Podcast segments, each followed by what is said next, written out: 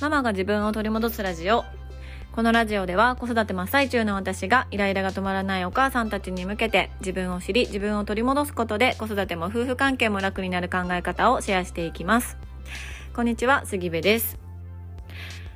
えー、もう寒くて寒くて、もう寒くて寒くてどうしようもないという日々が続いておりますが、皆さんいかがお過ごしでしょうか？あの、我が家はですね、本当に寒いんですよ。ヒーターもつけてるし、エアコンもつけているんだけどとにかく寒いんですよね。なんでこんなに寒いんやろ。あのお友達のお家とか遊びに行ったらすごいあったかいんです、うん、だからなんでうちがこんなに寒いのかがちょっとわからないんですけどとにかく本当に寒いんですよ。そう。今もねちょっと電気ヒーターの前で三角座りをしながらこれを収録しております。はい皆さんいかがお過ごしでしょうか？またね雪がちらほら降ってきているのでこれ雪が積もったりとか凍結する前に末っ子をねちょっと迎えに行かないといけないなと思ってるんです。今日はね習い事の関係で週に1回の車でお迎えの日なので車を出さないといけないんですけどね。これ車出せるのかな？本当に。ねちょっと雪が降る準備ができていない、まあ、我が家もですけど準備ができていない地域なので雪が積もったり降ったり凍結したりすると幼稚園休みになったりとかみんな仕事に行けなくなったりとかね、うん、買い物にも行けなくなったりとかしていて結構プチパニックがね起こってます。はい皆さんの地域はいかがでしょうか？えっ、ー、と、今日はですね、一つだけいただいているメッセージご紹介しようかなと思ってます。はい。杉部さん、こんばんは。お忙しい中ご返信いただきましてありがとうございます。昨年3月に第2子を出産してから上の子との関わり方がわからなくなっていました。下の子のお世話と上の子の赤ちゃん帰りなどいろいろなことが重なりイライラすることが増えて上の子に強く当たってしまうことがありこのままではいけない。と先日夫に1日でいいからお休みをちょうだいとお願いして朝から夜まで本当に丸1日お母さんお休みでを過ごしていました。いや素敵ですね。うん。一日出かけて夜は友人と食事を楽しんだり本当にゆっくりでき夫に感謝感謝の日だったのですがそんな時に杉部さんのポッドキャストを見つけました。ズバリママが自分を取り戻すラジオとあり私に必要なのはこれだと拝聴してさらに思いました。発信活動を始めたきっかけも素敵だなって思いながら拝聴しております。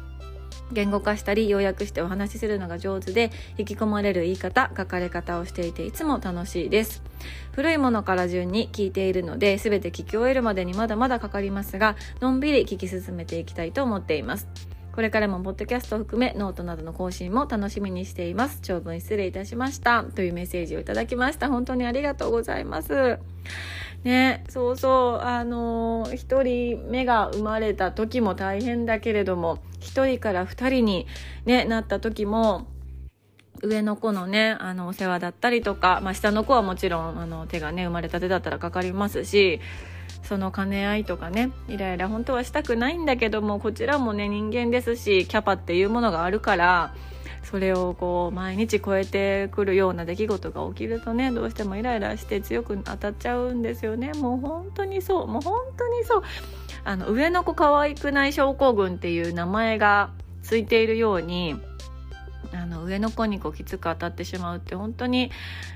もう、もう仕方がないというと上の子に申し訳ないんですけど、まあ、自然な感情だと思うんですよね。その、ね、絶対に大人の手を加えてお世話をしないといけない赤ちゃんっていう存在がいてその子を守らないといけないっていうね本能がやっぱり働くからそれをこうどうしても邪魔しようとしてくる上の子だったりとか、うんね、なんかおむつとか変えようとしてるのにあのあれしてこれしてみたいなの言ってきたりとか本当はお洋服とかも自分で着れたはずなのに着れないみたいなママが着させてみたいなことをね言ってきたりとか赤ちゃん帰りしたりとか。あるから、うん、ね、イライラしますよね、ほんとね。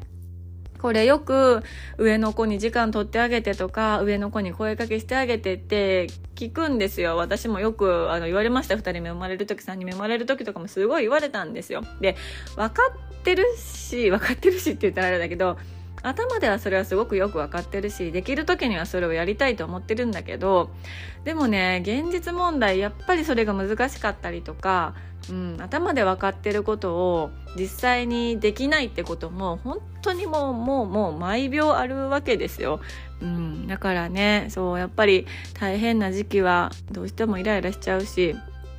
あの強くね当たってしまう上の子だけじゃなくて旦那さんとか周りの人とかに強く当たっちゃったりすることもね本当ありますよね。うんうん。だけどそんな中でお母さんお休みデーを持つことができて本当良かったですよね。いや素晴らしい素敵ですね。お母さんお休みデー本当必要。もう本当に必要。これ子供がちっちゃくなくても本当に必要ですよね。本当に思うわ。何回本当っていうのって感じやけど。ねよかった。本当にね。そんな時にこの私のポッドキャストを見つけてくださったということで本当にありがとうございます。であのー、ほらほらほらほらまたね古いものから順番に聞いてくださってるんです。皆さんそうなんですか？皆さん、皆さん古い順から聞く派なんでしょうか？あの、私はね、そうでもないんですよね。全く聞いたことがないポッドキャストでも気になるテーマとかがあると最初から聞かずにそれをポンって聞くことが多いんです。うん、でたまたま聞いたやつがドンピシャにはまったらそこからちょっと過去に遡って聞いたりとかっていうこともあるんですけど、うん、このねママが自分を取り戻すラジオを聞いてくださっている方々は結構一から遡ってくださっている方がすごく多いように感じていて、うん、なのでねこちらで見れるあのどのお話が一番聞かれてるかっていうのももう完全にねそれが現れているんですよ。うんだから、ね、それもすごく嬉しいなと思ってます。はい。で、あんまりあんまりあの大声で言っていないノートもチェックしていただいているようでそれも嬉しく思ってます。今年最近ね1月に入ってからはノートで私の本当に 本当にねあの何の学びもなさそうな日記を書いてるんですね。うん。ほぼ毎日。ほぼ毎日。そう日記を書いてます。今日こんなことがあってこんなことがあってみたいな、うん、こんな風に思ったとか思わなかったみたいな。日記を書いてるんです、うん、で日記じゃない記事もあるんですよ。日記じゃない記事もあるんだけどちょっとね今年に入ってからは日記の記事が多いので、うん、あのこれ誰が読みたいねんみたいな風に思いながら 書いてるんですけどちょっと私の中の頭の中を整理するためにも書き記している書き留めているものなのでもし興味がある方がいらっしゃったら是非ノートもね見ていただけたら嬉しいなと思ってます。はいこれからもどうぞよろしくお願いいたします。メッセージ毎日たくさんいただいていて本当に嬉しいです。ありがとうございます。これからもね少しずつ紹介していけたらなと思ってます。はい。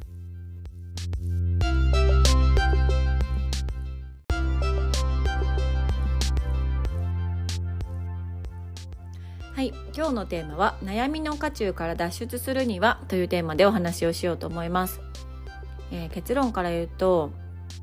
いろんな視点を持つことがすごく大切というお話なんですね、うん、この視点というのは選択肢とかオプションっていうふうにも言い換えられるかなと思います。いれんいろんな選択肢を持つこといろんなオプションを持つこと、うん、っていうふうにも言い換えられるかなと思います、まあ、具体的には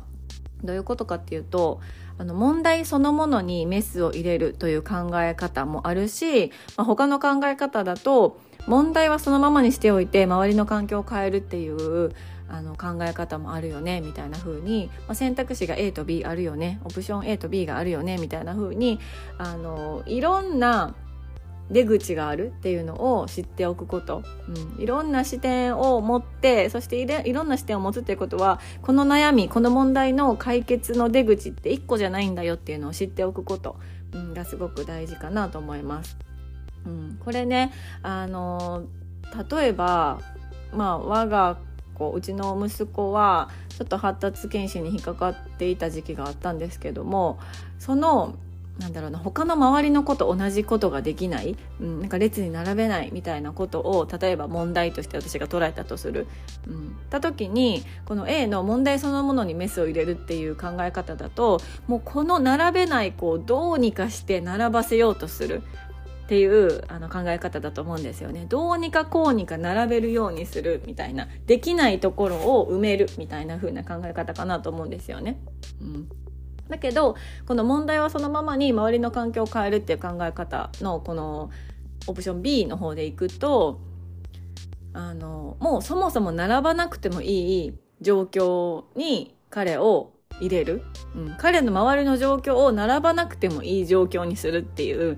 考え方もあるわけですよね。だからこれ本人を変えるのか環境を変えるのかっていうあの考え方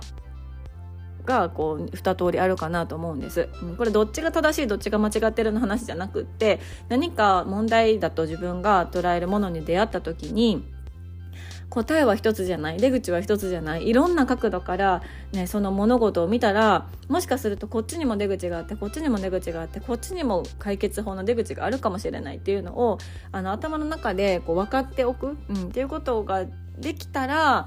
いつか何か問題にぶち当たった時にその問題の渦中にまあ、一瞬は入り込んだりとかして飲み込まれそうになるかもしれないんだけど、まあ、飲み込まれたとしても結構早めに出てこれたりだとかそもそも悩みの渦中にこう巻き込まれない、うん、ようになるんじゃないかなと思うんです。はい、でねこれなんかすごい小難しそうな話かもしれないんですけどなんでこのテーマでお話ししようと思ったかというと先日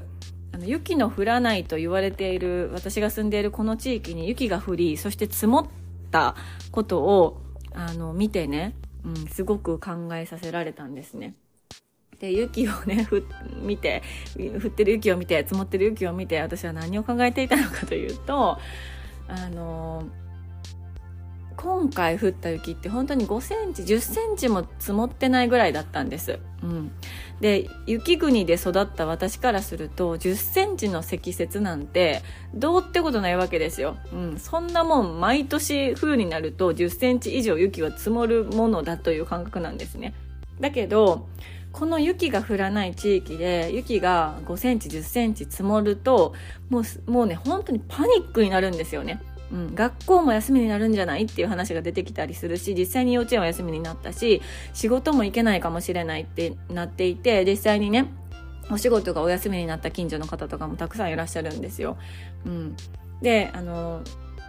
車で帰ってこようとした旦那さんも行きも帰りもいつもは1時間もかからないよね職場なのに3時間かかったとか電車も通常通り動かなくなったとかなんかそんな風にもう街中がパニックになってたんですね。うん、だけど私の地元冬になると、まあ、雪があの毎年降る地元だったら、まあ、1 0センチ積もっても別にそれが普通なんですよね。普通にみんなそれで学校に行くし幼稚園保育園に行くし仕事にも行くしでそれであの交通のね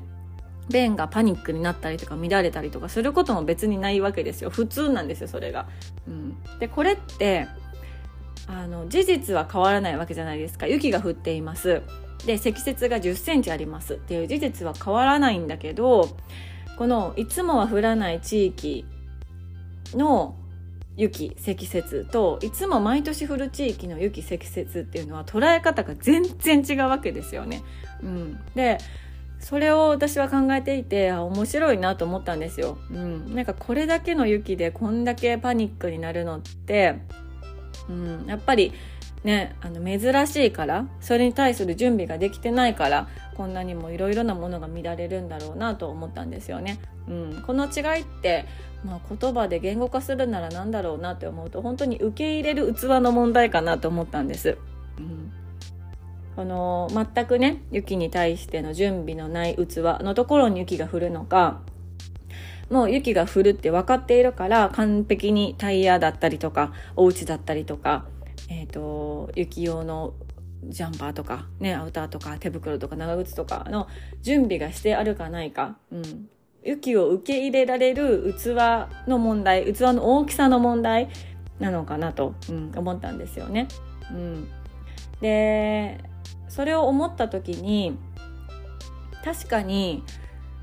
なんだろうな雪が10年に1回しか積もらないのにそこに対してなんだろうなスタッドレスのタイヤを毎年買い替えるとか別に雪国に行く予定もないのに年、ね、あの10年に1回降る雪のために子供たちのスキーウェアを毎年買い替えるっていうのは別にそこまでする必要ないと思うんですよ。それって、まあ、正直無駄なコストになると思うんですよ、うん、だけどこの考え方なんか今起きていることは事実であってその事実をどこから捉えるかによってこれはなんか私にとったらすごく大きな問題すごく大きな悩みと思っているんだけどその視点を変えたらもしかするとそうじゃないかもしれないって知っておくだけでもめちゃくちゃ楽になるなと思うんですよね。悩みの出口とか問題の解決方法って一つじゃなくって、うん、もっと他にもいろいろ視点を変えて考えるともっともっと他にたくさんの出口があるかもしれない、うん、っていうのを知っておくっていうのはすっごく大事だなと思います。うん、でこれこそがなんかピンチはチャンスに